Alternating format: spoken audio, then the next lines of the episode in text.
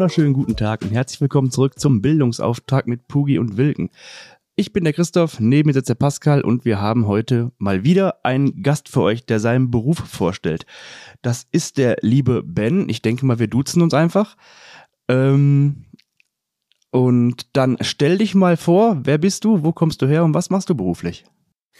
Ja, hallo, schön, dass ich hier sein darf. Dankeschön. Ähm, ich bin, äh, mein Name ist Benjamin Lemme. Ich bin äh, aus Berlin, also hier geboren und arbeite hier seit 2021 als Verhaltenstherapeut, also ein psychologischer Psychotherapeut äh, mit der Fachrichtung Verhaltenstherapie. Ich sehe da sind Begriffe gefallen, die nicht ganz klar sind, aber da kommen wir sicherlich noch zu. Das hoffe ich doch, dass wir noch darauf zu sprechen kommen.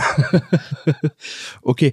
Ähm, wir haben vorhin damit angefangen mit äh, so einem, wie soll ich sagen, so einer kleinen neuen Rubrik und zwar ähm, erkläre doch mal deinen Beruf in, in einem Satz. Menschen helfen. Menschen helfen. Okay. Ähm, bidim, dim, dim. Pascal, genau. du fängst an. Du fängst mit den Fragen an. Ähm, genau, fangen wir mal so mit den Basics an. Ähm, welche Voraussetzungen braucht man, um quasi deinen Beruf auszuführen? Muss man studiert haben? Reicht eine Ausbildung? So, quasi, wie fängt man an? Mhm, genau, also es gibt einen klassischen Weg. Ähm, das ist ein Studium ähm, der Psychologie. Und dann wird man psychologischer Psychotherapeut. Deswegen hatte ich das auch so äh, eingangs gesagt.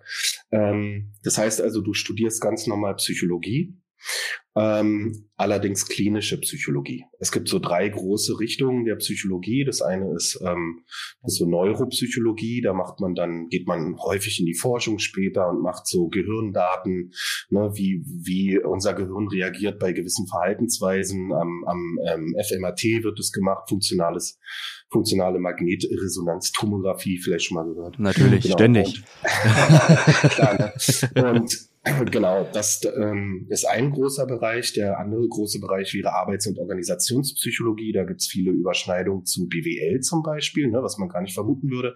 Das heißt, man würde in Organisationen Kommunikationstraining machen, ähm, Konfliktmanagement und so weiter. Also jedes gute, große Unternehmen äh, leistet sich eine eigene Abteilung und da sitzen teilweise BWLer dann mit, mit äh, äh Psychologen, A und O-Psychologen zusammen. So, oder man denkt sich von vornherein, nee, ich will irgendwann mal Psychotherapeut werden und dann wäre es schlau, wenn man klinische Psychologie macht, damit man gewisse Inhalte einfach im Studium schon hatte, die dann Voraussetzung sind, um dann weiterzumachen. Ja. So, das heißt also, Du hast irgendwann, äh, also damals hast du dein Diplom gemacht. Ähm, ich bin ähm, einer der ersten Jahrgänge 2009 bis 2012 habe ich meinen Bachelor gemacht. Ich war einer der ersten Bachelor-Jahrgänge. Und irgendwann kam dann raus, ähm, dass man sich neu bewerben muss für den Master. Und ich war so blauäugig und dachte, na, ich fange an zu studieren und wenn ich keinen Mist baue, dann kann ich hier weiter studieren. Nee, war nicht. Ne? Man musste sich neu bewerben, jede Not zählte. Ähm, und ähm, ja, aber wenn du das dann geschafft hast, äh, wenn Statistik dich nicht rausgekickt hat, so, ähm, dann ähm, hast du deinen Bachelor, machst danach den Master ähm, und hast dann die Möglichkeit, eine Weiterbildung zu machen. Die geht mindestens drei Jahre, meistens aber fünf Jahre, ähm, kostet sehr viel Geld, sehr viel Energie nochmal und dann kriegst du irgendwann eine Approbation. Und dann heißt aber noch nicht, dass du irgendwie einen Kassensitz bekommst und äh, die Leute dir die Bude einrennen, sondern dann ähm, sagt man, braucht man ungefähr noch mal fünf Jahre, um dann vielleicht einen Kassensitz mal zu beantragen und so weiter. Aber das sind Details. Ich wette, da kommen noch tausend Fragen. Ähm, da muss ich also ja, noch ganz viel zu, zu sagen, weil es gibt natürlich tausend andere Wege. Am, am, am besten jetzt, weil ich jetzt die Frage habe, heißt, du studierst Psychologie, machst dann noch mal eine Fortbildung, um, um ähm, Psychotherapeut zu sein, richtig? Habe ich richtig ja, verstanden? Richtig. Ja. Die kostet, was, was kostet sowas im Durchschnitt? Kann man das sagen? Modelle. Äh, äh, naja, also du kannst gucken, es gibt, es gibt Unternehmen, die bieten an, das äh, äh, kostenlos zu machen, ähm, haben aber keinerlei Refinanzierung. Refinanzierung bedeutet, dass du irgendwann innerhalb dieser Weiterbildung ja als Psychotherapeut schon anfängst zu arbeiten Ja. in diesem, in dieser Ambulanz, ne, das, äh, und dann quasi schon Geld verdienst. Das heißt, ähm, ich habe mal alles so über den äh, Daumen ausgerechnet. Bei mir habe ich äh, innerhalb der drei Jahre, ähm, ach, ich weiß es nicht mal mehr, vielleicht so 30, 20.000 gemacht oder sowas plus, aber auf drei Jahre verteilt, muss man jetzt auch sehen. Ne? Ja, aber ist ja trotzdem eine Äh, Menge Holz, ne? Na geht, ne? Also weiß nicht, also du, also hätte ich fünf Jahre gemacht, hätte ich dementsprechend mehr natürlich ausgegeben. Ne? Ich Ja. wollte so schnell wie möglich fertig sein, weil ich auch nicht mehr der Jüngste bin so. Ähm, und ich meine, da kommen viele Kosten noch auf dich zu. Ne? Du, äh, also erstmal die Ausbildung an sich kostet, ne? so, also monatlich, was weiß ich, sagen wir jetzt mal, ach, ich, ich weiß es nicht mehr genau, 500 Euro, 1000 Euro, kommt immer wirklich auch auf das Institut an. Ne? Mhm. Aber wenn nicht, ist es am Ende nicht so. Du brauchst eine Supervision. Das heißt, wenn du dann in die Ambulanz gehst, ähm, äh, behandelst du ja schon Menschen, hast aber noch keine Approbation. Das heißt, dir wird jemand zur Seite gestellt, ein erfahrener Psychotherapeut, Okay. der ein Supervisor ist. Und Mhm. den musst du auch bezahlen. Ja, und das kostet genauso viel wie eine normale Therapie. Ne, weil der Supervisor ist ja normalerweise Therapeut und der sagt sich, na, wenn ich eine Stunde arbeite, will ich das gleiche verdienen wie sonst auch. Ne? Ja, klar. Das kann ich ja nachvollziehen. Ja. genau. Ja, also ja, ist heftig. Ne? Und dann muss man ja auch noch in der Klinik arbeiten. Das war damals, also ein Jahr lang musst du in der Klinik arbeiten und das ist teilweise unbezahlt. Ne? Also da musst du dir dann überlegen, ähm, fahre ich jeden Morgen anderthalb Stunden nach Brandenburg, um irgendwo zu arbeiten, wo es vielleicht ein bisschen Geld gibt, ne? wo keiner sonst hin möchte. Ähm, oder mache ich hier in Berlin irgendwas kostenlos oder verdiene dann so, weiß nicht, 800 Euro im Monat für ähm, eine halbe Stelle. So. Das heißt, Ja. nachdem du schon ein Diplom gemacht hast oder einen Bachelor gemacht hast. Richtig, richtig, ja, ja. Genau, na, ein Master dann, ne? Genau. Master. Also, Master kannst du, genau, ja. Masterdiplom ist ja quasi gleichwertig. Das heißt, du hast schon einen Master in Psychologie und Ja. machst dann diese drei Jahre Ausbildung, in der du, wenn es gut läuft, 800 Euro verdienst im Monat. Ja, richtig. Genau. Das ging Das- auch groß durch die Medien, dass also die äh, Das ist ja, äh, ist ja unglaublich. Psychotherapeuten in Ausbildung. Ja, ja, genau. Aber das ist halt, das musst du schlucken. Anders geht's nicht. Ne? Ja, ja, schon, aber ich Aber meine, dann, dann erklärt sich jetzt auch schon quasi vorweg direkt die Antwort, warum es so wenig Plätze gibt, warum man quasi auch immer so auf Termine wartet, weil es scheinbar keiner machen will, ne? Also ja, unter und- den Voraussetzungen, ne? Das ist ja verrückt, das ist ja Wahnsinn. Ah, Ist ein bisschen komplizierter. Also die, die Plätze sind so beschränkt, weil ähm, der Gesetzgeber wenig Kassensitze freigibt. Ne? Ach, Kassensitz heißt, dass du auch Leute behandeln darfst, die nicht privat versichert sind, richtig? Ja, was aber nicht bedeutet, dass ich zum Beispiel, ich habe auch keinen Kassensitz und 99 Prozent meiner Patienten haben äh, eine gesetzliche Krankenkasse. Es gibt das sogenannte Kostenerstattungsverfahren. Das geht davon aus, dass ein Systemversagen vorliegt, Mhm. ja, dass es also keine Plätze gibt, man den Leuten keine Wartezeit zumuten kann, weil die ja eben krank sind. Hallo, ja, und und dann äh, die gesetzlichen, wenn man einige ähm, Dokumente einreicht und beweist, also der Patient muss beweisen, dass er sich ganz, ganz dolle bemüht hat. Macht es mal mit einer schweren Depression. Ne? So, auf jeden Fall gibt's da dann eine Gesetzeslücke. Na, Lücke will ich nicht sagen. Also es ist eher ein Tor, was aufgeht für den Patienten, dass er eine Behandlung bekommt bei jemandem wie mir, der keinen Kassensitz hat und dann aber trotzdem gesetzlich behandeln darf. Genau. Mhm. Wenn man jetzt nochmal aufs Studium und auf die Ausbildung zurückgeht, was sind denn so die Hauptlerninhalte davon? Also ich vermute mal einfach Gesprächsführung. ja, äh, nett gedacht, aber im alten System, ähm, achso, müssen wir auch noch zukommen, erinnert mich dran, es, äh, es gab eine Reform der ganzen Geschichte, ähm, wo ich aber äh, nichts mehr von mitbekommen habe. Ähm, Im alten System kann durchaus passiert sein, dass du mit klinischen Inhalten oder mit psychotherapeutischen Inhalten so gut wie gar nichts äh, zu tun hattest vorher im Studium. Ne? So, also Statistik ist ein großer, äh, ein großer Punkt, den du, den du, wo du durch musst. Also Psychologen sind mit die am besten in Statistik äh, ausgebildeten ähm, äh, Leute so, was man ja auch nicht glaubt. Ne? Was wollen die denn mit Statistik so? Ähm, Und ähm, das ist auch irgendwie, trennt irgendwann Spreu vom Weizen. Ne? Also viele Leute haben irgendwann im Bachelor gesagt, what, Statistik, was ist das denn? Kann ich nicht, Mathe will ich nicht, tschüss.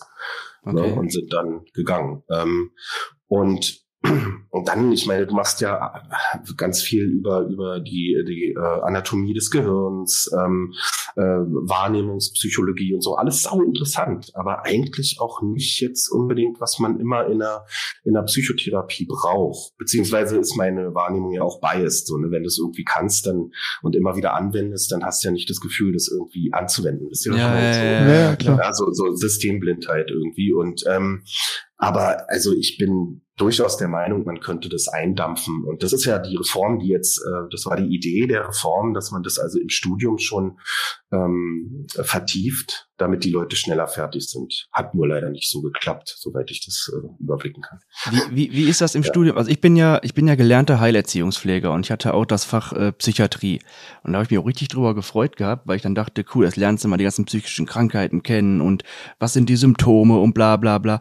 Und da muss ich ganz ehrlich sagen, war ich sehr enttäuscht, weil das war eigentlich immer komplett egal, die Symptome, weil natürlich diagnostiziere ich nicht. Ich habe jetzt vielleicht einen Bewohner dann, da weiß man, alles klar, der hat eine Schizophrenie oder der hat Depression oder sonst was. Ich habe nur gelernt, wie gehe ich mit dem um. Mhm. Weil das wahrscheinlich in der, in der, im Studium anders. Da lernst du halt klassisch auch die Symptome und wie äußert sich das und bla bla bla, vermutlich mal, ne? Erst, erst seit neuesten. Erst seit neuesten. Erst seit der Reform Ach. ist es so, dass du also im Master dann ähm, den Master für klinische Psychologie und Psychotherapie heißt ja dann auch wirklich und dann lernst du das und das kriege ich nur mit durch äh, Praktikantinnen, die ich äh, hier habe, wo ich merke, Mensch, die sind jetzt schon voll fit, was eben Störungsbilder angeht und ja. so weiter. Ne? Genau, aber damals Nee, also wo du meintest Gesprächsführung, das war im, im letzten Semester des Bachelors hatten wir dann mal ein so ein Wochenendseminar Gesprächsführung nach Rogers und wir waren alle happy, so ne, da am Wochenende noch Uni machen zu dürfen, weil es endlich mal klinisch relevant oder oder therapeutisch relevant war. So. Aber genau. worin, worin, worin besteht denn dein Studium? Du machst ja keine vier Jahre nur Statistik, oder? Nee, aber ich meine, äh, die klinische Psychologie ist sehr weitreichend. Ne? Okay. Natürlich musst du ja auch wissen, wie unser Gehirn funktioniert, wie was für Verzerrungen äh, unser Gehirn hat und so. Und das, und das kannst du dir am Ende dann, wenn du die Weiterbildung machst, irgendwie zusammenknüppern. Okay, okay.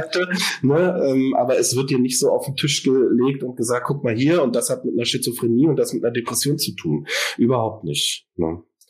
Also es äh, gibt Unis, wo es sicherlich anders auch damals schon war, aber ähm, habe ich bis heute niemanden kennengelernt, der gesagt hat, ja, nach dem Master wusste ich schon die ICD-10-Kriterien einer Depression oder sowas. Ne? Das ist einfach nicht Inhalt. Ja, aber das ist ja dann pff, ja, Schwachsinn kann ich, kann ich nicht beurteilen, aber dann wäre es ja schon, äh, ist es ja dann wie es jetzt ist, schon sinnvoller, dass man auch mal was über Krankheitsbilder lernt, dass man auch mal mehr oder lernt, wie, wie ticken die Menschen? Wie kann man die, wie kann man die denn abholen? Wie kann man die vielleicht doch motivieren oder was man halt so machen muss als Psychotherapeut?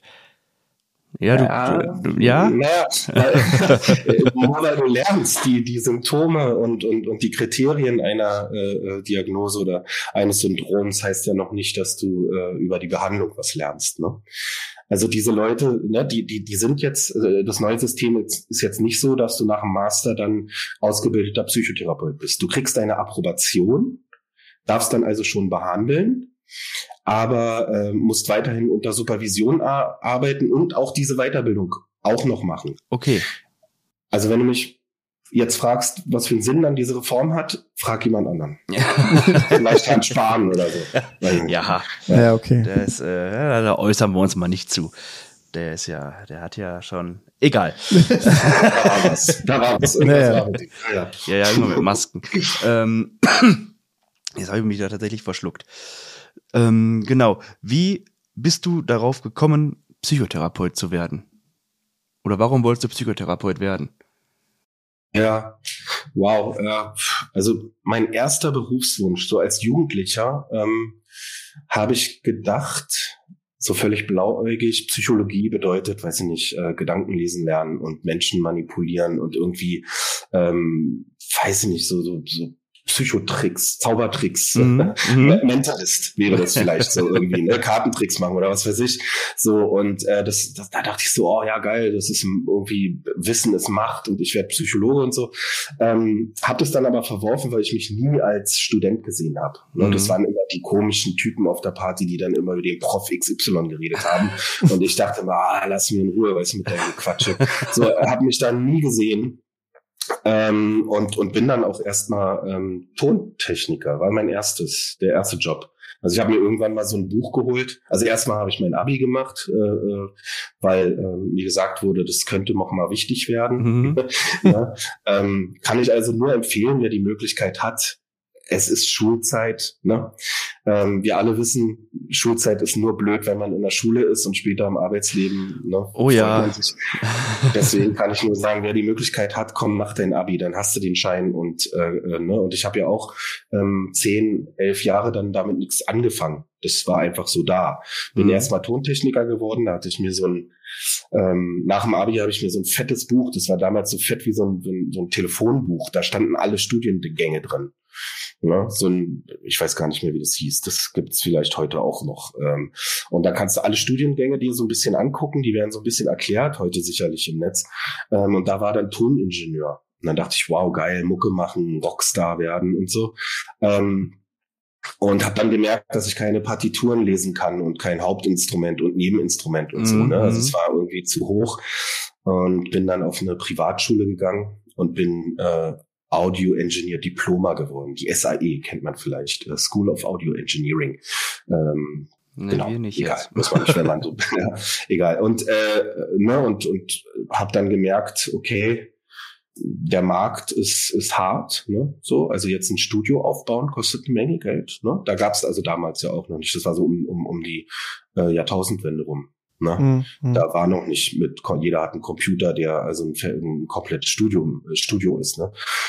Naja, auf jeden Fall gemerkt, ach, ist jetzt auch nicht so das Große, habe viel im Live-Bereich gemacht, also Baustelle mit Mikrofonen war jetzt auch nicht so dolle. Ähm, und ähm, dann im Internet Geld verdient, äh, Werbung für Internetseiten gemacht und irgendwann gemerkt, das ist virtuelle Scheiße. So, ich habe zwar Geld verdient, ne, richtig gutes Geld verdient, aber es war hatte keine Substanz mhm. und ähm, und war vielleicht auch jetzt nicht, ähm, dass, dass ich alle meine Möglichkeiten ausgeschöpft hatte. So. Ne?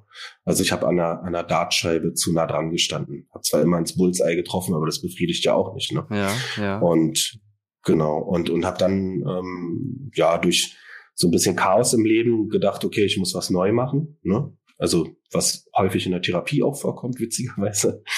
Ähm, und habe dann gesagt, okay, dann mache ich das jetzt, dann studiere ich das jetzt. Und wenn ich nach einem Jahr merke, klappt nicht, dann ist ja gut, weil ich wusste ja auch nicht, ne, schreibe ich da Einsen oder Vieren oder was, keine Ahnung. Ne? Und dann habe ich gemerkt, ach klappt, krass, klappt, kann ich, kann ich durchziehen und habe es dann durchgezogen. Und nach dem Bachelor war klar, den Master zu machen, weil sonst wäre ich kein Therapeut. Ne? Mhm. Also das muss man sich ja auch immer überlegen, dass man mit einem klinischen Bachelor, ähm, ja, ich habe damals immer gesagt, ist ein, ist ein äh, äh, Klopapier, so, ne? was du drei Jahre lang gebraucht hast, wenn du nicht wirklich Therapeut wirst. Ne? Okay. Was nicht ganz stimmt. Also es gibt Berufsfelder. Was ähm, kannst du damit machen? Also wenn du nur einen Bachelor machst? Äh, du kannst zum Beispiel so Gutachten machen sowas, ne? Beratertätigkeiten, ähm, äh, Coach oder so, ne? aber das kannst du sowieso, also ihr beide könnt euch morgen Coach nennen und ein Institut aufmachen oder eine Akademie. genau. ne, das ist ja nicht geschützt, ne? Also ihr dürftet euch ähm, ähm, äh, es gibt, also Psychologe ist, glaube ich, geschützt. So psychologischer Berater ist schon wieder so, hm, kann man sich einfach ans Klingelschild machen, so, ne? Was immer schwierig ist, auch im ich Bereich Heilpraktiker. Also? Was hast du morgen? Das mache ich morgen. das chillt am. ja, ja, genau. Ja, ja. Könnte justiziabel werden, wenn da einer ganz genau hinguckt, weil du musst eigentlich äh, sicherstellen, dass der ähm, Patient äh, nicht verwirrt ist und, und selber erkennt, was hat er denn da? Was kriegt der da? Ne? Kriegt der eine richtige Psychotherapie oder nur irgendwer, der zum Beispiel äh, und jetzt ne, äh, irgendwie Heilpraktiker für Psychotherapie ist? Ne? Weiß nicht, ob das hier schon mal angesprochen wurde. Vielleicht äh, Reini hat das vielleicht irgendwie schon mal angesprochen oder so. Ähm, hm. das, ja. Ja, also ne, wenn man sich einfach mal die, die, die ähm, Voraussetzungen anguckt, Heilpraktiker zu werden, das könntet auch ihr morgen machen. Ihr seid über 18, ne, also, nee, ihr seid erwachsen, ihr habt hoffentlich keinen Führungszeugniseintrag ähm, und dann geht ihr morgen zum Gesundheitsamt und schreibt diesen Test. Also ihr braucht keine Ausbildung. Es ja. ist eine Lüge, dass es eine Psycho, äh, dass es eine Heilpraktiker-Ausbildung gibt. Gibt es nicht. Es gibt eine Prüfungsvorbereitung. Aber du kannst morgen hingehen, sagen, hier, ich habe alles, ne, habe ein Führungszeugnis, bin erwachsen, äh, okay. äh, ich möchte die Prüfung schreiben und dann kriegst du das. Und ich habe mir das äh, äh, damals äh, überschreiben lassen nach dem Bachelor. Nach dem Bachelor kriegt man den. Oder was nach dem Master? Ich bin mir nicht mehr sicher. Ich glaube, durch, nach dem Bachelor als klinischer Psychologe kriegst du sogar den Heilpraktiker. Geschenkt. So, davon. Nee, kostet 300 Euro, aber du ja. kriegst ihn, also du musst diese Prüfung nicht mehr ja, ja. schreiben. So, ne? Also die Hürden, sieht man, sind recht gering. Gut, wie kamen wir da jetzt nochmal hin? Ähm, Warum du Psychotherapeut geworden bist. Ja, ja, genau. Ähm, ja, naja, auf jeden Fall habe ich dann dieses Studium gemacht und habe also der, der, Grundgedanke, deswegen die Antwort auf deine Frage in einem Satz meinen Beruf zu erklären, war Menschen helfen. Mhm. Weil ich dachte, ja, das bringt irgendwie voll was. Und ne, ich meine, das kann man ja auch nur so von weit weg irgendwie so erahnen. Aber ich habe es bis heute nicht bereut. Das ist wirklich so. Also es ist berührend, äh, teilweise mitzuerleben, wie Menschen aus Krisen kommen und äh, ähm, oder auch wirklich Heilung erfahren. Ob das jetzt nun von mir kommt oder so, ne, sei mal jetzt alles dahingestellt, weil es ist ähm, sehr schön. Aber du bist auf jeden Fall ein Teil davon. Ne, von diesem Prozess. Ja, Hilfe, Hilfe zur Selbsthilfe, würde ich sagen. Ne? Ja, genau. Da können das. wir direkt mal kurz anschließen. Da habe ich nämlich eine Frage, die ich ja später aufgeschrieben hatte, aber die können wir jetzt direkt mal machen. Das ist wahrscheinlich auch nicht so einfach mit manchen Schicksalsschlägen umzugehen. Ich meine, man hört ja schon wahrscheinlich auch viel, was äh, nicht so schön ist. Ne? Also klar gibt's hier, ich, ich, ich sage einfach, was ich denke. Es gibt so eine, eine klassische äh, Depression, die sich entwickelt hat aus, keine Ahnung, zu viel Arbeit, äh, irgendwelche Umstände. Ne? Ja, ja. Dann gibt's ja aber auch wahrscheinlich äh, frühkindliche äh, Erlebnisse, die einen psychisch krank werden lassen. Und ich vermute einfach mal, dass das Zweite, was ich jetzt gesagt habe, äh, ja, wie soll ich das sagen, ein mehr trifft. Gehe ich davon, gehe ich da richtig von aus?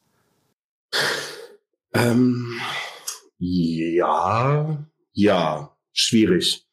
Ähm, so äh, intuitiv würde ich jetzt sagen, nö, macht eigentlich keinen Unterschied. Wenn jener, jemand in der tiefen, im tiefen Burnout drin ist, ist oder so, ist es genauso ähm, frustrierend und und und äh, perspektivlos ähm, andererseits würde ich da mit allen ähm, irgendwie, ähm, na, würde ich jetzt absprechen, dass man vielleicht nicht, wenn du sagst frühkindliche, was weiß ich, Übergriffe oder ja, so, ja, will ich genau. eine Stufe stellen. Aber für mich aus meiner Sicht als Psychotherapeut macht's wirklich kaum Unterschied. Okay, ja? aber das ist dann wahrscheinlich ja, die Professionalität, oder? Sein.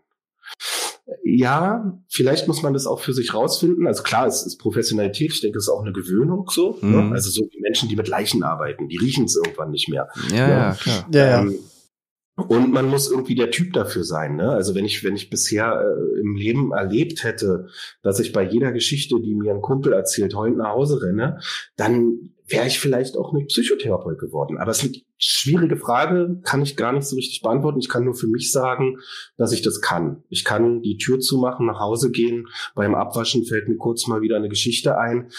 Und dann bin ich aber auch gleich wieder in der Lösungsorientierung und sage mir, ach ja, und wir wollten ja beim nächsten Mal das und das nochmal aufarbeiten oder nochmal drüber sprechen oder das äh, die und die Intervention machen oder so. Ne? Und, und, und vielleicht ist auch so ein Interesse an, an den äh, an, an, äh, an den Dingen, die den, die Menschen so passieren kann, einfach gegeben. Ne?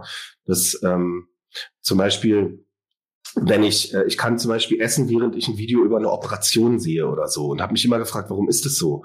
Und ich glaube, in meinem Gehirn ist einfach so Interesse. Und ich denke so, oh, anatomisch, was geht denn da ab? Mhm. Da ist ein mhm. Knochen da ist Blut, ah, so funktioniert es. Und dann äh, äh, blockiert mein Gehirn den Zugang zu Ekel, mhm. sag ich mhm. mal. So, ne?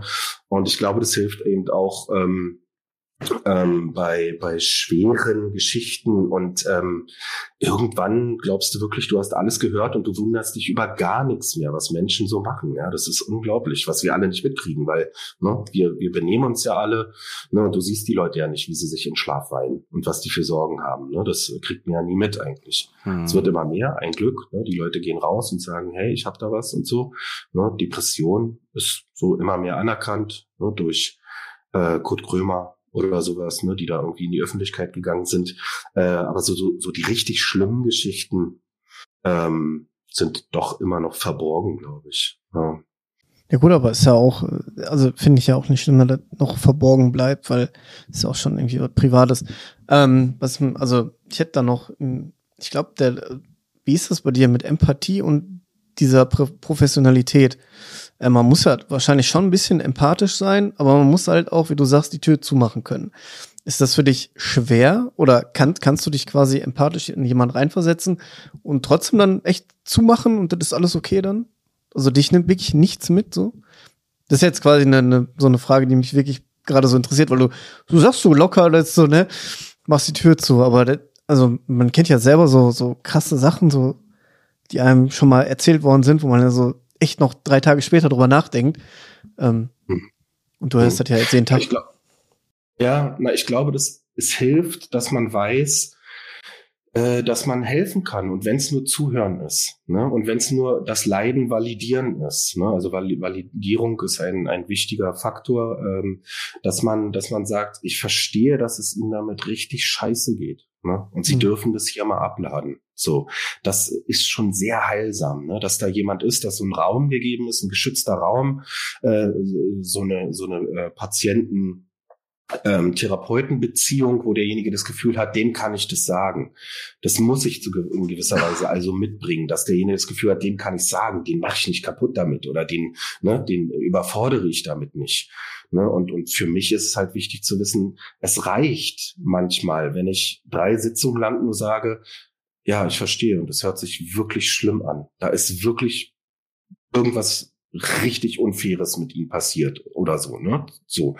Ähm, und, und vielleicht ist es alleine das schon, was einem hilft, da nicht zu sehr ähm, das an sich rankommen zu lassen, ne? das einfach zu verstehen erstmal. Aber ja. kennst du das vielleicht auch von deinen Sitzungen, dass dir dann was erzählt wird? Keine Ahnung.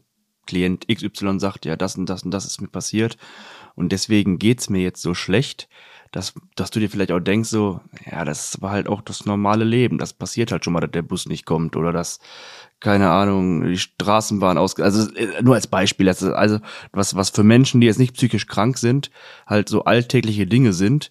Oder ich musste beim Arzt anrufen und das, das aber den Menschen mit der psychischen Erkrankung halt komplett außer Bahn wirft. Dass man sich da schon mal denkt, so, ja, Digga, ist halt normal, das ist halt das Leben. Ja, ja, ja. Gut, dass du es ansprichst, das passiert durchaus. Ne? Und ähm, ähm, ich habe letztens auch irgendwo gelesen in so einem Kommentar, dass jemand meinte, hey, du hast keine Ahnung von Depression, du weißt nicht, wie es ist, wenn man den ganzen Tag heult, weil man das Gurkenglas nicht aufbekommen hat oder so. Ne? Mhm. Ähm, und, und das passiert, ähm, wenn jemand natürlich immer so ist. Ne? Und es gibt ja auch ähm, eine Diagnose, dass jemand so leidend ist, so eine Persönlichkeitsakzentuierung, dass alles immer ein Drama ist und Leiden und, und so. Da muss ich dann echt aufpassen und muss mich selber fragen, kann ich den überhaupt noch behandeln? Mhm. Ne? Wenn ich das bagat bagatellisiere. Ich darf es natürlich nicht bagatellisieren und sagen, ach komm, das Leben so. Ne? Äh, wenn das, wenn das Patienten ähm, ähm, sehr, sehr gut ist, dann, da, dann kann ich das sogar mal machen. Ja. Dann kann ich sagen, wissen Sie was, ich höre mir jetzt seit einer Woche an, dass sie das Gurkenglas nicht äh, aufbekommen haben. Kann es nicht sein, dass sie irgendwas umgehen ne, mit diesem Drama? Kann es sein, dass es eine Strategie ist, um irgendwas zu erreichen, ja, was ihnen noch nicht so ganz klar ist, dass es vielleicht andere Strategien gäbe, das zu erreichen? Also das war so im Bereich der Grundbedürfnisse, was sehr wichtig ist in der Therapie, erstmal zu gucken, was, was, was will ich eigentlich? Ne, was, was ist mein Ziel? Ne? Mhm. Und ähm, aber ja, das sind so Momente, wo ich dann manchmal auch mich selber hinterfragen muss, oder mich zusammenreißen muss und sagen, nee, du bleibst jetzt professionell. Ne? Und du sagst jetzt nicht, ach, wissen Sie was, mir zu blöd, was Sie da erzählen. Also es ginge nicht. Also nee, dann wäre keine Therapie möglich. Ich finde das nämlich auch schwierig, wenn ich manchmal mit, ähm, ich, ich arbeite ja im, im ambulant betreuten Wohnen arbeite ich. auch mit mhm. psychisch erkrankten Menschen und auch mit, also ich habe auch Klienten, mit denen ich halt schon seit fünf Jahren zusammenarbeite. Da hat man natürlich eine ganz andere, ein ganz anderes Verhältnis zu, weil man die schon durch, durch Lebensphasen äh, sehen, äh, begleitet hat. Beglitten hat, begleitet hat? Begleitet hat. Begleitet hat. Begleitet, ja. ähm, man hat schon sehr viel mit denen durch. Und da merkt man halt auch, da ich kann halt auch mit, mit diesem Menschen dann halt ganz anders reden, als mit einem Klienten, den ich jetzt seit zwei Wochen hab. Dem kann ich auch mal sagen, jetzt ist gut, ich weiß, dir geht scheiße, trotzdem musst du jetzt beim Arzt anrufen. Oder trotzdem musst du jetzt das und das machen, weil wir wollen vorankommen, wir hören uns das jetzt seit einer Woche an und jetzt kommen, wir machen das zusammen, wir geben Gas und sie zu. Und das klappt manchmal auch. Ne, das muss man einfach mal sagen. Manchmal, ist ja, jeder Mensch ist ja anders zu motivieren. Das ist ja ganz einfach so. Genau. Und oftmals hörst du dann, wenn, wenn ich halt deinen Freunden erzähle, die nicht in dem Bereich arbeiten, ja, was kannst du nicht zu den Leuten sagen? Sag doch, manchmal brauchen die das, damit sie vorankommen. So, es mhm. hört sich aber von außen ja. immer so schlimm aus, wenn man das macht, ne? Oder so, so empathielos. Ja, ne? Und, und ähm, also total verständlich, ne? Also die sehen ja nicht äh, die Bindung, die du mit dieser Person genau. schon aufgebaut hast, ne? So, und ähm, ja, aber wenn man das auf dem Sturm hat, dann, dann manchmal ist es sogar notwendig, ne? Ein bisschen verstören. Einfach mal mit der Faust auf den Tisch hauen. Ja. Ne? Das ist so ein kleiner, so ein kleiner Aha-Moment, so ein Aufwecker ist manchmal notwendig, aber muss man sehr, sehr sensibel mit um, auf jeden Fall. Ja, ja. Kannst halt genau. auch nicht bei jedem machen, ne? Nein. ist, äh, glaube ich, auch sehr schwierig. Ähm, du hattest gerade schon über Therapie geredet. Ähm, welche Form von Therapien gibt's so? Mhm. Ach ja, genau. Ich, ähm, ähm, wir müssen noch unterscheiden. Du hattest den Psychiater schon genannt. Ne? Das äh, würde ich kurz mal vorausschicken. Ja. Äh, warum ich äh, psychologischer Psychotherapeut gesagt habe, weil du kannst also natürlich auch äh, Medizin studieren ähm, und dann in die Fachrichtung Psychiatrie gehen. Ja, ähm, dann bist du aber auch noch kein Psychotherapeut. Das heißt also, wenn du dann die Weiterbildung machst, ne, die, die, die ich auch gemacht habe, äh, dann bist du ärztlicher Psychotherapeut. Okay. Ne? Und die nennen sich dann aber Psychiater als äh, Hauptberufsbild. So, ne? Ja, ist. Wo ist der Unterschied ist dann da? Das ist einfach, welches Studium du vorher gemacht hast und wie du angefangen hast. Entweder du studierst Psychologie, mhm. machst also ein komplettes Psychologiestudium und machst dann die Weiterbildung und bist psychologischer Psychotherapeut, oder du machst ein Medizinstudium ähm, dann diese Weiterbildung als Psychotherapeut und dann bist du ärztlicher Psychotherapeut. Aber die Leute schreiben sich dann Psychiater ans Schild, weil das einfach gängiger ist. Okay, okay. Ja, genau, genau. Ähm, und die dürfen dann zum Beispiel Medikamente verschreiben, ne? wo ähm, wo wir als ähm, psychologische Psychotherapeuten sagen, nö, wollen wir gar nicht, ähm, weil das einfach auch das ähm, Verhältnis stören kann. Ne? Wenn jemand, ne, wenn ich ein De Antidepressivum äh, verschreibe und derjenige äh, nimmt in drei Monaten auf einmal 20 Kilo zu ne, und kommt dann zu mir und sagt, Herr Lemme, was haben Sie mir denn da für eine Scheiße verschrieben? Ja. Ah, ob dann noch Therapie möglich ist, schwierig, okay. schwierig. Ne? Ja. Deswegen gibt's also da so unter uns Psychotherapeuten den Streit, wollen wir das? Ne? Manche finden es durchaus, fänden es einfach oder ne, so zu sagen zu können, hier haben sie das Depressivum. Ähm, besser als wenn es ein Hausarzt zum Beispiel verschreibt, der also kein Facharzt dafür ist, ne? was also auch äh, schwierig ist im Gesundheitssystem, dass also Antidepressiva teilweise wie Smarties verschrieben werden, ne? vergleichbar mit Antibiotika. Ähm, aber wir sagen eher, oder vielleicht ist es meine eher so meine Einstellung, dass ich sage, oh nö, dann mache ich es lieber nicht, einfach um, damit ich meinen Patienten weiter behandeln kann und das outsource an jemand anderen. Mhm. Ähm, so, das war das mit den Psychiatern. So, und wenn du äh, ähm, Psychotherapeut wirst, musst du dich entscheiden zwischen äh, vier Richtlinienverfahren, nennt sich das. Äh, das sind die, die anerkannt sind im Sinne von, du könntest dann mit einer gesetzlichen Krankenkasse abrechnen. Ne? Das ist ähm, ähm, historisch die, Psych äh, die äh, Psychoanalyse, ne, Freud etc. Sigmund Freud, ja, ja. genau. Ähm, dann äh, gibt's die äh, tiefenpsychologische Herangehensweise ähm, und dann die Verhaltenstherapie, was ich mache. Und jetzt neu hinzugekommen ist die systemische. Das ist so, geht in Richtung Familientherapie, also wo mhm. man ähm, oft das ganze System der Familie zum Beispiel sich anschaut und guckt, wie entwickeln sich da Störungen. Genau. Das sind die vier großen Richtlinienverfahren. Genau. Und da muss man sich aber entscheiden für eine. Ja, und das ist echt komisch, weil also das kann ein Patient gar nicht überblicken. So, ne? Also da ist einfach Trial and Error, glaube ich. Äh, ja, so blöd es klingt. Ähm, wenn jemand gut beraten wird vorher vom Hausarzt oder so, aber woher soll der das jetzt auch unbedingt wissen, ne, wenn er sich nicht wirklich damit beschäftigt hat? Ähm, dann ist es einfach Trial and Error. Ähm, wenn man in die S3-Richtlinien äh, reinschaut, das sind also medizinische Richtlinien, wie welche Erkrankung am besten behandelt werden sollte, da steht am meistens die Verhaltenstherapie als wirksam. Okay. Ähm, Genau, aber da guckt ja auch niemand rein, also kein Patient. So, ähm, also ich kann euch nur die Geschichten erzählen, die die Patienten erzählen, die von anderen Richtlinienverfahren kommen. Ja. Aber es ist natürlich stark verzerrt, weil ich kenne ja nicht die Geschichten, die Leute erzählen, wenn sie von mir weg sind und dann in ein anderes Richtlinienverfahren gewechselt sind. Die Frage, die ich jetzt dazu hätte, ist, aber im Studium und, und oder in der Ausbildung lernt man ja alle vier Verfahren vermutlich kennen oder? Mm, lernt kennen, in, in der Weiterbildung dann, ja. In der Weiterbildung. Lernt man kennen. Lernt man kennen. Man hat also Inhalte dazu und man wird auch geprüft. Also alle Richtlinienverfahren schreiben die gleiche äh, Prüfung am Ende. Staatsexamen lässt sich jetzt auch streiten, ob das Staatsexamen heißt oder nicht. Ähm, genau, wir schreiben alle die gleiche Prüfung. Also ich musste auch die Inhalte lernen. So. Und warum muss man sich genau. dann festlegen? Warum kann man nicht sagen, ich mache Psychoanalyse und Verhaltenstherapie? Es gibt Leute, die sind so äh, fleißig und machen zwei. Ah, okay, das kann man aber, also. aber könnte man tun, ja, ja. Das ist äh, und und ich meine heutzutage die moderne Psychotherapie, zumindest die Verhaltenstherapie und die Psych äh, tiefenpsychologisch fundierte Therapie, würde ich jetzt mal behaupten, haben sehr viele Überschneidungspunkte.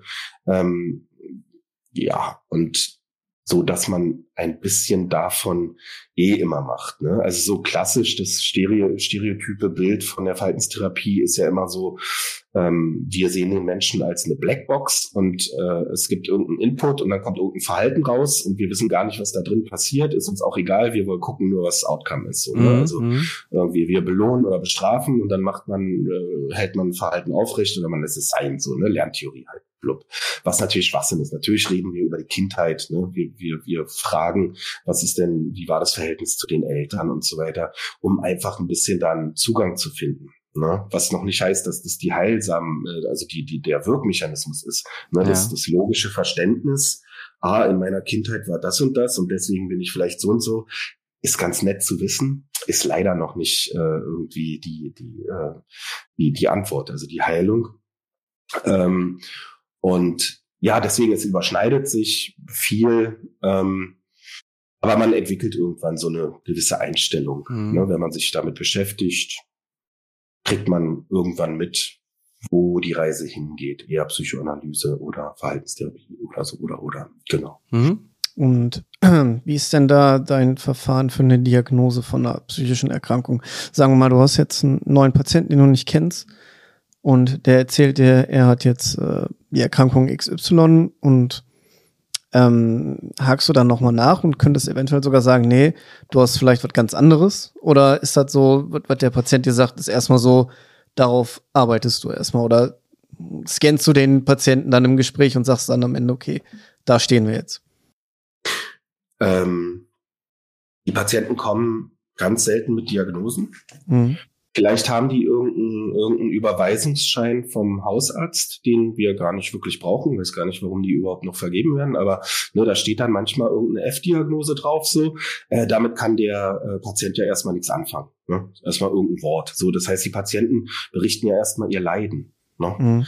Die, also die Symptome berichten die Patienten und meine Aufgabe ist es, das einzuordnen, zu gucken, aha, innerhalb des Klassifikationssystems ICD-10, ähm, was könnte das sein? Und dann fragt man nach, fragt man nach, fragt man nach und dann kommt es irgendwann zu einer Diagnose. Ähm, es kann, also es passiert manchmal, dass Patienten auch kommen und sagen, na ja, in meiner letzten Therapie habe ich ja blub blub äh, diagnostiziert bekommen und dann wird es das ja auch sein und dann kann man das auch nochmal ändern. Ne? Also das ne, zu deiner Frage, ja klar, mhm. kann ich sagen, Moment mal, die Kriterien sind eigentlich überhaupt nicht gegeben. Vielleicht war es damals so, weiß ich nicht, war ich nicht dabei, aber jetzt würde ich sagen, es ist eher das und das ähm, und ich würde ihnen das geben und das äh, bespreche ich ganz transparent mit den Patienten, so dass ich halt wirklich teilweise die Kriterien durchgehe und sage, wie sehr finden sie sich da wieder? Ne? Und, ähm, und dann gibt's natürlich auch wissenschaftlich anerkannte Tests, ne? psychometrische Tests, die man macht, äh, woran man, also wo man so ein äh, gewisse Einordnung schon mal hinkriegt, ne? wo mhm. die Reise ungefähr hingeht, aber das klinische Bild zählt natürlich genauso, ne? dass ich auch gucken muss, was sitzt da vor mir, so genau, welche Diagnose. Genau. Ich habe dann noch eine ähm, eigentlich eine, eine Frage in Eigeninteresse. Ähm, Diagnose ADHS bei Erwachsenen. Ich hatte mal mit einem Kollegen darüber geredet. Ist das wirklich so ein, so ein, so ein komplexer Fall, dass man da ewig lange für braucht, bis man das wirklich diagnostiziert kriegt? Kannst du dazu was mhm. sagen? Ja, ja, ja, ist, also ähm, habe ich sehr häufig. Ich habe ganz vielen Menschen schon diese Diagnose das erste Mal in ihrem Leben gestellt und frage mich immer, wie konnte das geschehen, dass dieser Mensch ein Leben lang rumgerannt ist und nie diese Diagnose gestellt wurde. Ja, also gerade wenn das Haar mit dabei ist, also die Hyperaktivität, mhm. ja, und jemand sitzt 50 Minuten vor dir und äh, äh, wechselt alle drei Sekunden die ähm, Position, spielt die ganze Zeit mit den Fingern rum, nestelt irgendwie an den Kleid, an der Kleid Kleidung. Und, und dann, also ja, dann frage ich ganz häufig mal nach, ob es in der Kindheit vielleicht schon mal was gab, ne, irgendeine, irgendein Verdacht oder irgendeine, wurde man schon mal zum Schulpsychologen geschickt, war man immer äh, das temperamentvolle Kind oder so, ne, das, das gibt's ja dann auch häufig. Oder als schwierig werden die Kinder dann oft äh, eingestuft.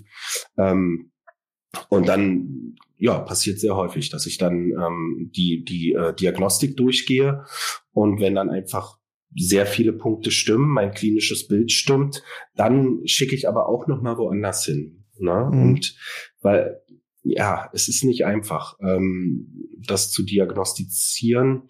Es sei denn, also wenn es hoch ausgeprägt ist, klar, ne, dann sehen wir das. Ähm, aber es gibt ganz häufig so eine Fälle, wo man sagt so, mh, hm, ah, Drahtseilakt, ist es das jetzt oder nicht? Hm, deswegen schicke ich nochmal woanders hin, damit jemand anderes nochmal drauf guckt. Und ähm, ich empfehle auch immer, ähm, äh, oder ich empfehle nicht, sondern ich ähm, ja, ich äh, bespreche die Möglichkeit, dass äh, medikamentöse Behandlung was bringen könnte.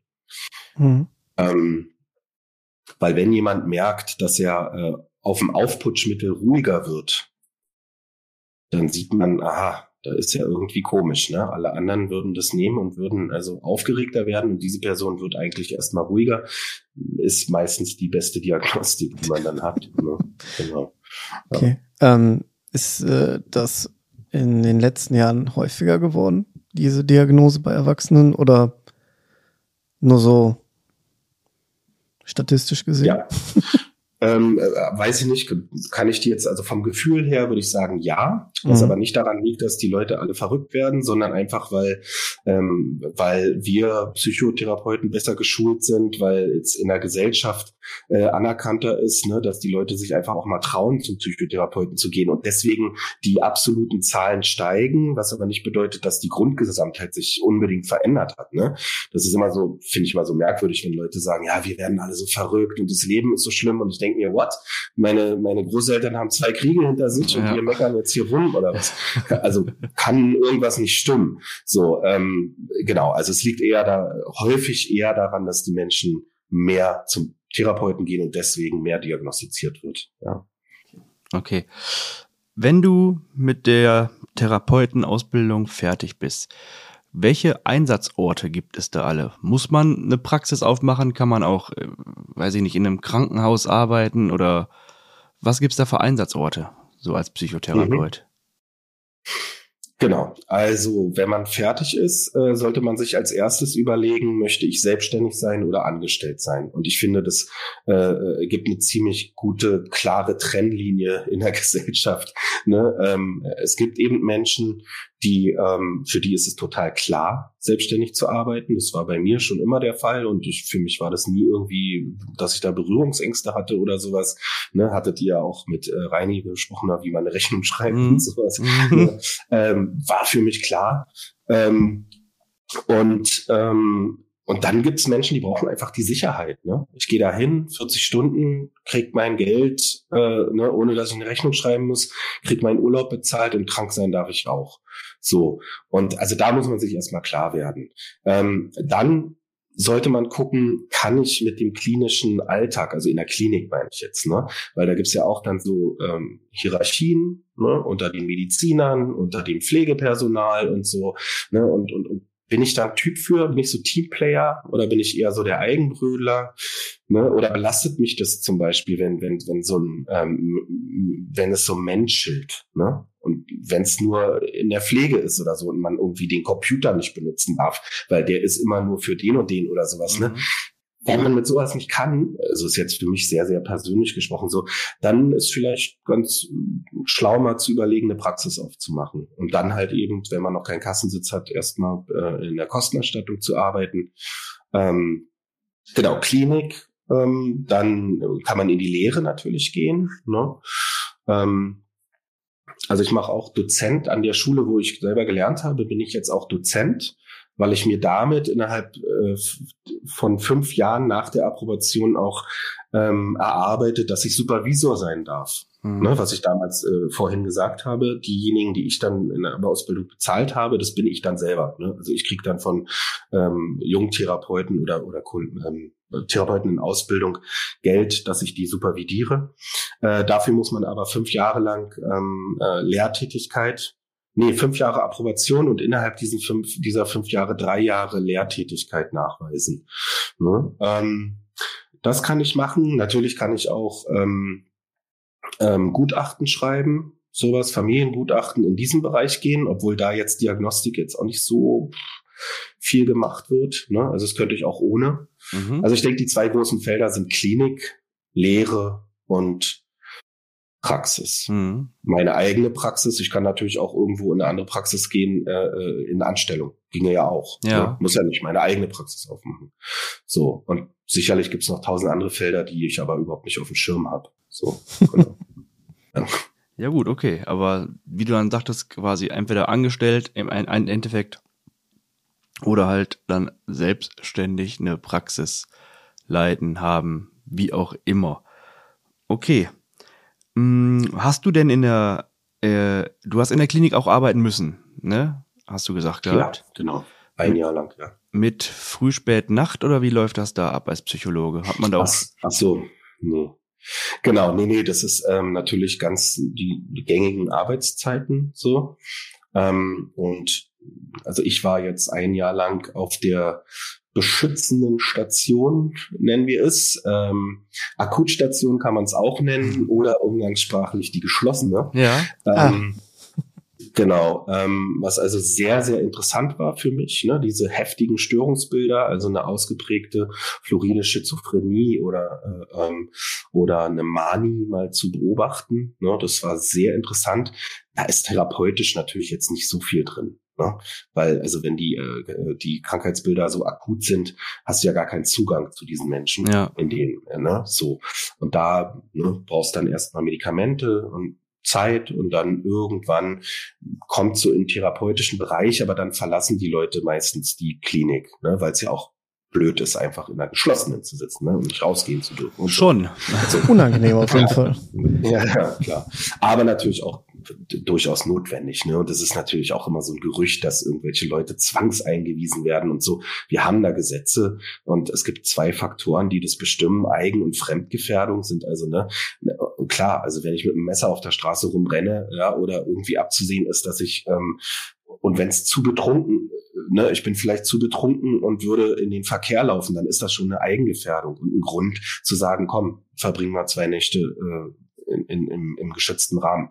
So, ähm, genau. Ähm, ja, das ist, was ich gemacht habe. Ähm, und ansonsten gibt's ja für jedes Störungsbild so eine, eine, eine, ähm, eine, eine na, wie sagt man, eine Sektion, eine Station. So, ne? Also es gibt eine Depressionsstation zum Beispiel, ah, oder eine Suchtstation okay, okay. oder so, ne? Und ähm, genau, dann kümmerst du dich größtenteils halt genau um diese Fälle. Dann gibt's Tageskliniken, wo es nochmal ein bisschen anders ist. Da kommen die Leute morgens ne, machen dann das, äh, die Tagesklinik, das Programm mit, einfach um den Struktur zu geben, damit die einfach, ne, äh, die sind zu Hause, kümmern sich um ihr Essen und so weiter, aber kommen in die Klinik, müssen morgens aufstehen, müssen morgens da sein, ja, ja. müssen das Programm mitmachen, kriegen Struktur und so, ne, das ist so dieser Übergang so ins eigenständige Leben wieder. So, genau, so sieht äh, ungefähr die Klinik aus, obwohl ich die Eingangsfrage vergessen habe, wenn ich äh, zugebe. Die Arbeitszeiten wollte ich eigentlich wissen. Arbeitszeiten, ja. Nee, nee Einsatzorte. Äh, Einsatzorte, Entschuldigung. Einsatzorte wollte ich ja wissen. Äh, da hast du ja gesagt, dass du in der Klinik warst und da kamen wir einfach so auf, auf Arbeitszeiten zu sprechen.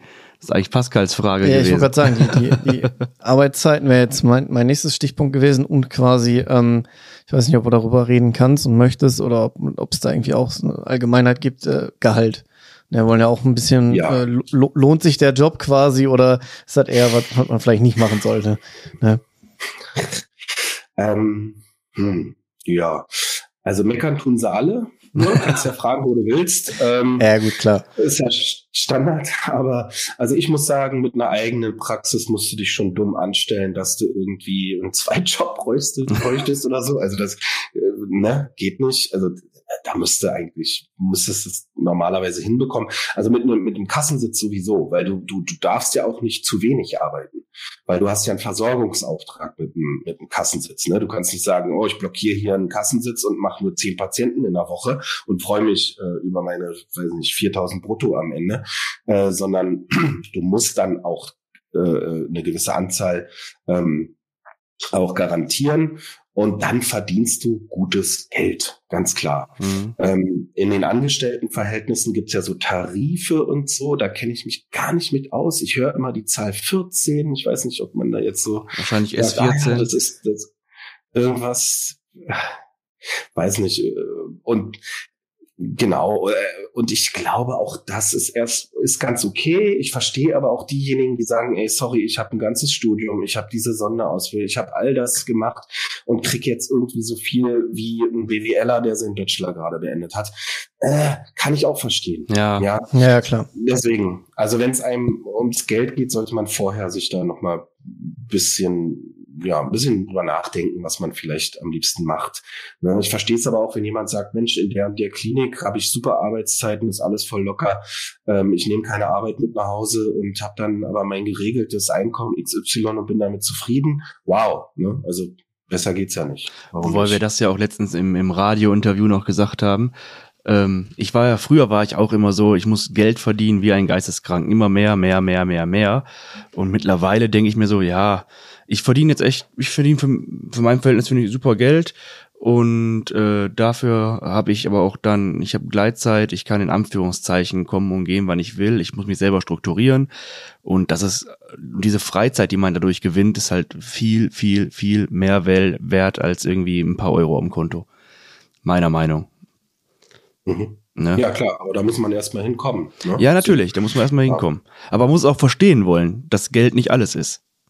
Mhm.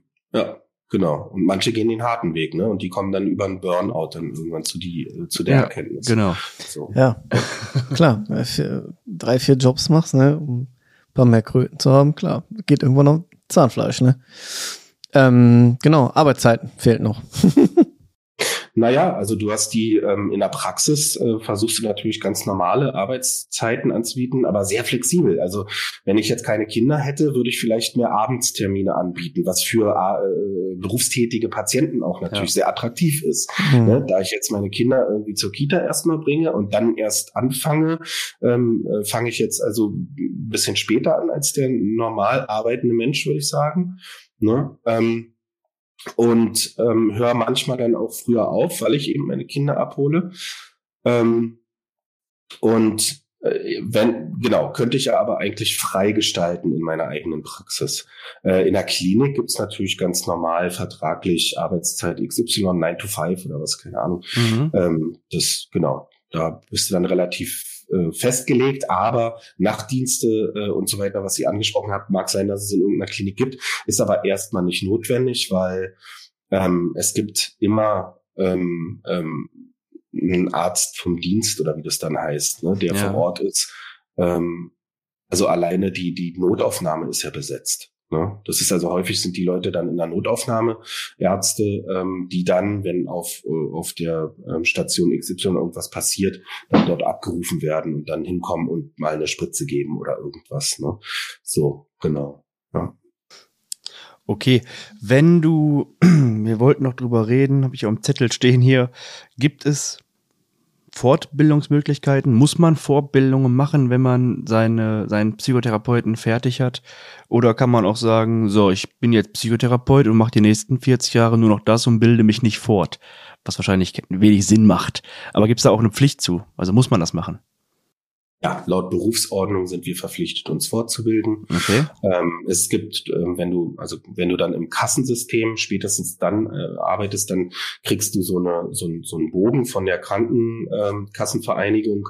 Ähm, da sind so eine Strichcodes und immer wenn du eine Fortbildung machst, klebst du den Strichcode äh, dorthin. Das wird irgendwann eingescannt und wird dir als Punkte, du musst also quasi Fortbildungspunkte sammeln, ne? Und das musst du äh, alle fünf Jahre also nachweisen, dass du dich ordentlich fortgebildet ausgebildet hast. Mhm. Und äh, es macht auch total Sinn. Also mir machen persönlich Fortbildung sogar Spaß, weil ähm, man kriegt nochmal neuen Input, man, man ähm, kommt nochmal mit anderen Therapeuten so in Kontakt und tauscht sich aus und ähm, ja, total sinnvoll und äh, wäre ja schlimm, wenn man 20 Jahre lang irgendwie nicht mitbekommt, was, dass die Welt sich noch dreht und neue Erkenntnisse rauskommen. Ja.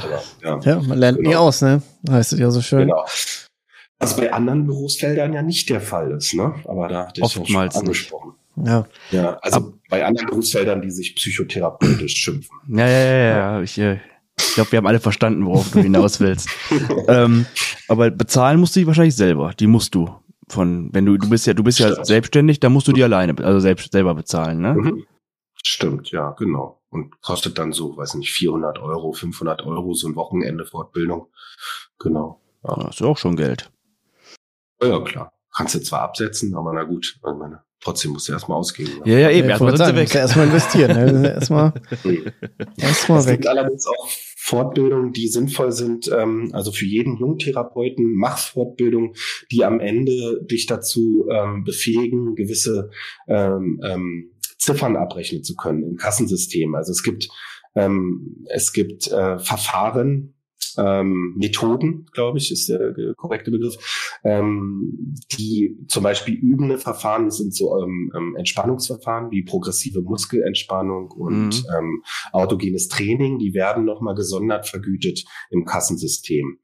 Oder bei Traumapatienten EMDR äh, nennt sich das. Ähm, ne? Also ich habe darauf geachtet, dass ich so eine Fortbildung als erstes mache, weil ich dann irgendwann angeben kann, guckt mal, diese Fortbildung habe ich schon, gerade auch wenn ich mich um Kassensitz bewerbe, irgendwann ist es natürlich gern gesehen, dass man da einfach gut aufgestellt ist. Ne? Und aber viel wichtiger ist erstmal das Eigeninteresse, ne? wo man, ähm, wo man sich irgendwie drin sieht, so, ne? Oder was man schon immer machen wollte. Das würde ich äh, voranstellen.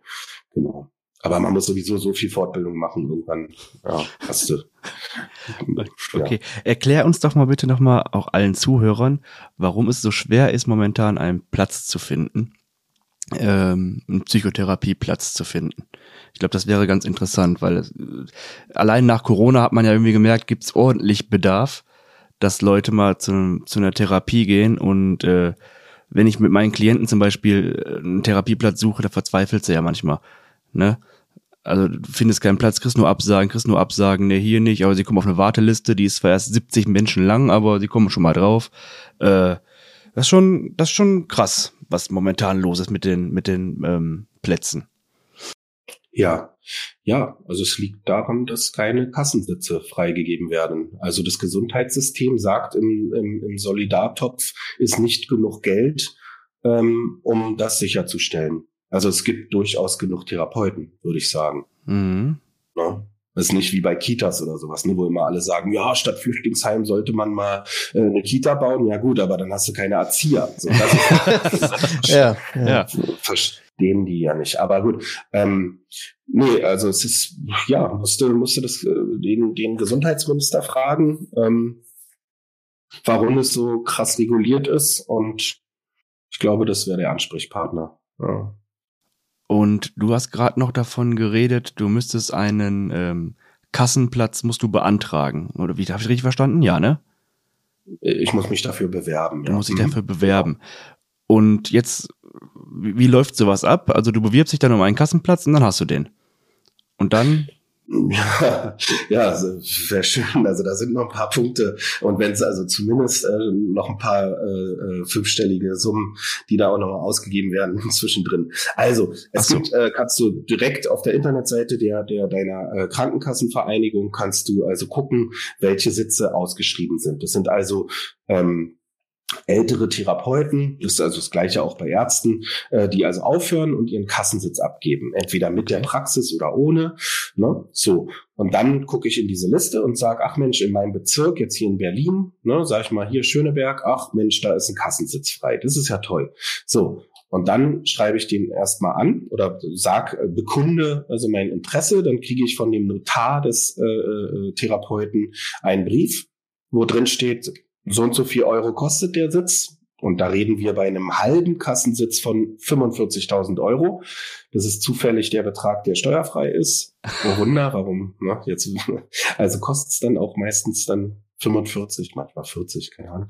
So, ähm, genau. Und dann ähm, musst du nochmal ein Führungszeugnis, ein Lebenslauf äh, und so weiter, alles bei der Krankenkassenvereinigung abgeben, um dein Interesse noch weiter zu bekunden. Ne? Dass du sagst, okay, ich wäre bereit, diese 45.000 Euro zu bezahlen, ähm, alles schön. Und dann bist du aber im Topf mit weiß nicht, 20, 30, 40, 50 anderen Bewerbern. Es kommt ganz drauf an, wo du, wo du dich bewirbst. Wenn du natürlich hier mitten in Berlin irgendeinen hippen, super Bezirk nimmst, da stehen die Chancen sehr schlecht. Okay. Kannst aber an, irgendeinen Randbezirk nehmen oder sogar Brandenburg, ne? Und da würdest du sofort einen Platz kriegen für auch viel, viel preiswerter.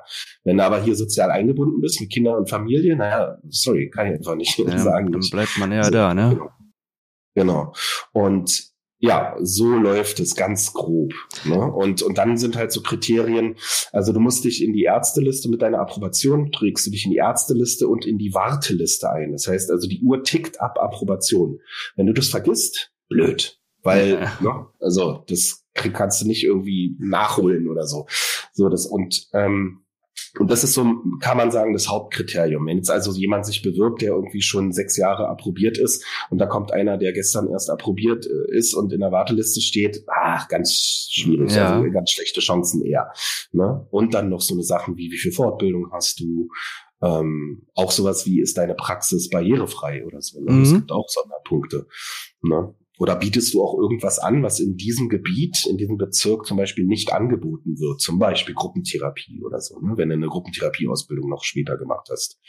Genau. Und, und, und, und. So, ja. Aber gefühlt werden einem ja dann, oder auch, auch den, den Bürgern irgendwie, es gibt genug Therapeuten und die Plätze werden einfach nicht freigegeben dafür. Das ist ja schwierig, sag ich mal so. Mhm. Oder? Also habe ich richtig verstanden. Ne? Theoretisch, könnt, theoretisch könnten mehr Leute eine Praxis aufmachen, wenn das Gesetz geändert werden würde. Ja, dann ist die Frage, ob genug Geld im Topf ist, ne? um das irgendwie stemmen zu können. Ja, gut, okay. Muss man natürlich auch einberechnen, das stimmt schon. Kostet alles Geld. Ja, ne? Folgekosten, Folgekosten könnte man jetzt auch sagen. Lieber mal 12 oder 24, 50 Sitzungen äh, Therapie bezahlen als die Folgekosten ja. im Gesundheitssystem etc. Da gibt's schlaue Leute, die machen das sicherlich im Ministerium. Und ähm, naja, aber dass das alles dann nicht irgendwie so logisch läuft, wie wir uns das vorstellen, haben wir ja in allen Bereichen so. Ne? Ähm, ja, ja, das ich habe aufgehört, mich darüber aufzuregen, weil bringt ja nichts. Bringt, bringt nichts, ne? Ja, also aufregen bringt, aber trotzdem sieht man ja nun mal einfach jetzt den Bedarf und manchen Leuten wird, wird einfach nicht geholfen. Ja, das Und man muss ja auch noch, das ist ja auch noch das Schwierige, wenn du jetzt auch noch weißt, irgendwie, ich habe eine schwere Depression, dann rufst du einfach nicht jeden zweiten Tag irgendwo beim, beim Therapeuten an und suchst einen Platz zu kriegen, Kannst weil ja du bist krank, du ja. schaffst das nicht. Äh, das ist ja das ist ja Selbst perverse ein Anruf daran. tut schon richtig weh. Ja. Also, und wenn dann noch nicht mal einer dran geht, dann ist das umso erdrückender. Mhm, stimmt, ah, ja, voll. Also das erlebe ich fast jeden Tag, ne? wie glücklich dann Leute auch teilweise sind, dass überhaupt mal jemand ans Telefon geht. Aber ich verstehe auch Kollegen, ähm, ähm, und da gehöre ich auch zu, äh, dass man einfach irgendwann den Anrufbeantworter anmacht, weil du kannst nicht neben deiner Arbeit, neben Rechnung schreiben und neben den eigentlichen Patientenkontakt auch noch äh, alle zehn Minuten äh, ans Telefon gehen. Geht nicht. Das ist einfach nicht möglich. Ja, ist beschissen. Ja, aber gut, das ist das, das System will's ja so. Ähm, Okay. Pascal, du hast noch eine letzte Frage? Quasi. Ja, die, Abschlussfrage ist äh, eigentlich wie immer, ne? Würdest du den Job so wie er ist nochmal machen, nochmal lernen? Oder würdest du sagen, auf gar keinen Fall, ich äh, bleib dann doch Tontechniker? oh, ja, Mist. Naja, Tontechniker, ich weiß nicht, also das, ach, nein, ich würde es ich würd's immer wieder machen. Ich würde es vielleicht anders machen. Ich würde mir den einfachen Weg raussuchen. Ne? Also damals war ja auch möglich, zum Beispiel an der Fachhochschule ähm, äh, quasi den Bachelor zu machen. Und da war also ein offenes Geheimnis, dass dir da gute Noten hinterhergeworfen werden. So, ne? Also hätte ich mir keine Sorgen machen müssen, ob ich überhaupt in den Master komme. So, ne? Also es gibt so, es gibt so ein paar Schleichwege zum Psychotherapeuten. Kenne ich mich nicht so mit aus. Ne? ähm, würde ich jetzt auch nicht unbedingt empfehlen. Also ich kenne Menschen, die sind die Schleichwege gegangen und die sagen, Menschen, mir fehlen eigentlich auch paar Sachen, so ein paar mhm. Grundlagen. Ne, das konnte man auch sehen, dann als das Master-System angefangen hat, dass Professoren gesagt haben, ey, sorry, die Leute kommen hier aus der Fachhochschule mit 1,0 und wir müssen aber ein halbes Jahr nacharbeiten, dass die auf dem gleichen Stand sind wie unsere so. Ne? Das war also ganz deutlich drastisch zu sehen, dass das wirklich ein Missstand war, ne? nicht nur jetzt irgendein Bashing von mir oder sowas. Ähm, wie das heute ist, weiß ich nicht, was da für Möglichkeiten gibt. Ähm, aber ich würde ja, ich würde hab's nicht eine Sekunde bereut, diesen Beruf auszuüben. Und spätestens im Patientenkontakt merke ich wieder, wie sinnvoll und wie schön dieser Beruf ist. Rechnung schreiben, Berichte an den Gutachter schreiben, um eine Therapie bewilligt zu bekommen und so weiter. Ja, pff, hat man in jedem Beruf. Ne? Ja, ja. So irgendwelche Sachen, die einem nicht so schmecken. Aber das ist echt im überschaubaren Rahmen in diesem Beruf, muss ich sagen. Ja, ja schön. Genau. Okay, ja. dann kommen wir eigentlich, sind wir jetzt schon am Ende. Dann ähm, bedanken wir uns erstmal bei dir, dass du dir die Zeit genommen hast, uns ein bisschen was über deinen Beruf zu erzählen. Ähm, die Leute vor allem, unsere, unsere Zuhörer mal ein bisschen zu informieren. Hast du noch irgendwas, was du zum Abschluss sagen möchtest? Ja, äh, ich muss noch ein kleines Fass aufmachen. Ihr hattet, ähm, ihr hattet einen Kandidaten bei euch im Podcast, der hat direkt äh, eine Frage an Psychotherapeuten und Psychologen gestellt. Das war der Seelsorger, der sich gefragt hat, ob gleichgeschlechtliche Ehen dazu führen, äh, dass Menschen irgendwelche psychischen Probleme bekommen und äh, irgendwie, also ja, ja. Nein. Ich sag einfach nein. Und sorry, aber das wäre echt ein Fass, weil das, ich habe diese Stunde war für mich wie als jemand jemand eine Stunde lang äh, mit Fingernägel auf der Krei, auf der Tafel rumkratzt. Das also die Inhalte, die der darüber gebracht hat, waren wow. Da müssen wir zu sagen, oder haben wir, glaube ich, auch im Podcast gesagt. Äh, ich habe gar nicht so viel gesagt, ich musste mich zurückhalten. Ja, wir mussten uns beide zurückhalten. Das, äh, der, der ist tatsächlich ist die Folge nicht so gelaufen, wie wir uns das vorgestellt haben. Und es ist ja auch nicht so viel über den Beruf des Notfallseelsorgers gesprochen worden, wie wir uns das eigentlich gehofft haben. Aber ganz ehrlich, auch so eine Folge muss halt, ne, muss halt drin bleiben einfach die rauszulöschen. Ähm, wir haben uns ja versucht, mit ihm äh, zu einigen oder auf, auf einen Nenner zu kommen, was nicht hm. funktioniert hat. Aber gut. Nee. Äh, aber ich gebe ihm, genau. also ich kenne ich kenn ihn auch privat, ich werde ihm dann mal äh, deine Antwort geben. Ja, ja. Hat man gemerkt, dass ihr euch irgendwie so ein bisschen kennt und dann kann man ja auch ein bisschen darüber hinweghören. Ich fand's furchtbar. Also das war ja, äh, sorry, also fast schon justiziabel. Ähm, und ähm, ich könnte jetzt auch eine Studie ihm schicken. Hier im Ärzteblatt habe ich rausgesucht. Ne? Für Studie Uni, Uni Bamberg hat eine, eine, eine, große Studie gemacht, aber der ist ja so immunisiert in seiner Meinung, äh, hat er ja selber gesagt, ne, dass ähm, dass wir wir Psychotherapeuten oder Psychologen äh, irgendwie, dass wir klein gehalten werden, wenn wir dann negative Ergebnisse ne, oder ne, so, also wenn wir finden, dass gleichgeschlechtliche Ehen irgendein Problem ähm, bedeuten würden, dass wir dann nicht veröffentlichen dürfen oder sowas. Und das ist ja alles so eine blöden Behauptung, ne, womit er sich immunisiert. Ne? Also, also ich find, egal, was ich jetzt machen würde, er würde sagen, nee, stimmt ja nicht. Da Ärzteblatt und so ist ja eh alles Blödsinn. Ich gucke in meine Bibel, da steht's drin. Dann sage ich, hey, okay, ich gucke in das Buch der Jedi, da steht drin, macht kein Problem. So what? Ja. Also, ich finde ich super, dass du das angesprochen hast. Also wirklich. Ja.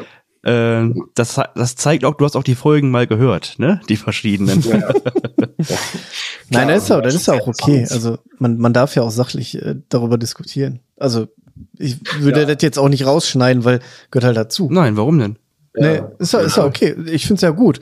Das ist ja auch mal ein ehrliches Feedback Ja. zu, zu, zu einer Folge von uns und wir haben ja alle die gleiche Meinung dazu. Deswegen, das ist ja auch völlig okay. Ja, das ist cool. ganz direkt angesprochen. Ne? Er meinte, da müsste man Psychologe oder Psychotherapeuten fragen. Und ich habe eine Antwort. Nein, das ist Bullshit, was du erzählst. Fertig.